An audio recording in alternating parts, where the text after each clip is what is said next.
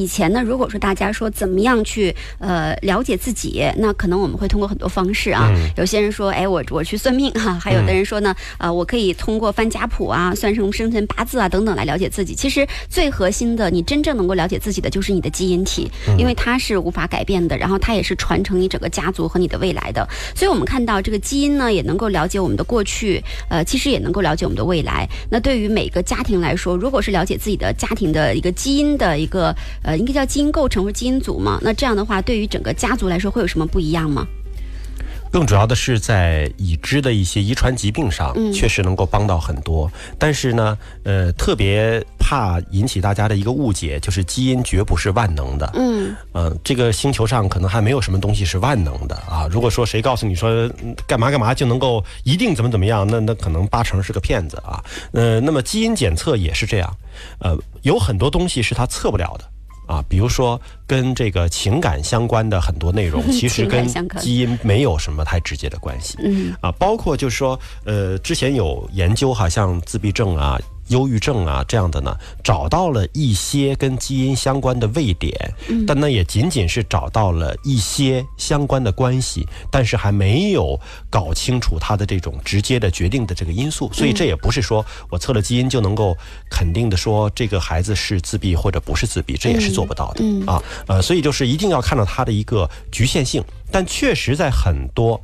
已知的遗传疾病上，呃，这是能够。帮到很多人的。举个例子，在两广地区非常高发的这个地中海贫血，哦，地平贫这个就是由于基因突变导致的它的这种呃蛋白层面的一种变化，那么它的这个红细胞携带氧气的能力就缺失了啊，呃，那么。他身体就会觉得自己血氧不够，会大量的他的这个骨髓会大量的分泌呃红细胞，但是分泌的又都是无用的、无效的红细胞。嗯，那所以最终导致这个孩子不仅仅症状是一个贫血的症状，而且还是一个铁离子过多的这么一个症状、啊。所以很多人说说贫血是不是可以补猪肝呐、喝点血呀、这个就是那个血豆腐啊什么之类的哈。地中海贫血的孩子千万不能干这个事情，嗯，因为你这些里面本身就有铁离子，本身地贫的孩子就是铁过量了，你再给他补，这是不行的，嗯。那么像这种疾病，呃，有两个方向，一个方向就是在治疗上，治疗上已经有医院在尝试通过基因编辑的方式帮助这个孩子恢复健康，这还是处于一个尝试的阶段。那么还有一个方向就是，呃，优生优育上，优生就比如说你父母都是携带了这个地贫的突变的基因，但可能是隐性的，父母都没有表现出来。那么在生孩子的时候，是有四分之一的几率可能会生出一个重症地贫的孩子。嗯，那你如果提前知道，父母在婚前孕前的时候做了检查，那就有技术手段指导你去生出一个健康的孩子。嗯，啊，这是可以做到的。所以现在看到这个基因在优生优育这个环节会起到一个相当大的一个作用了。嗯那包括像之前提到的，刚刚您提到的像这种地贫，还有像这种唐氏儿童的这种综合症的一个基因的一查询，其实对这个在孕期检查的时候都是可以通过基因的这个排查，然后来对排查到这些疾病的，对吧？呃，糖宝宝的这个呢，可以说一下。呃，糖宝宝它是因为染色体多了一条。嗯，刚才说了，就是你不是体内有四十六盒扑克牌吗？对吧？它是四十七盒是吗？对，它多了一盒。嗯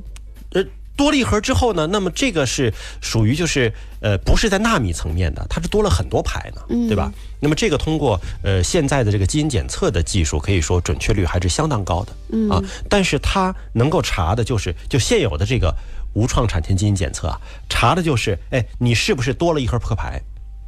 那如果说你你这里边儿呃不是多了一盒，你多了一张，或者是你某一盒里边缺了几张，那么这个是查不出来的。嗯啊，他查的就是你是不是多了一盒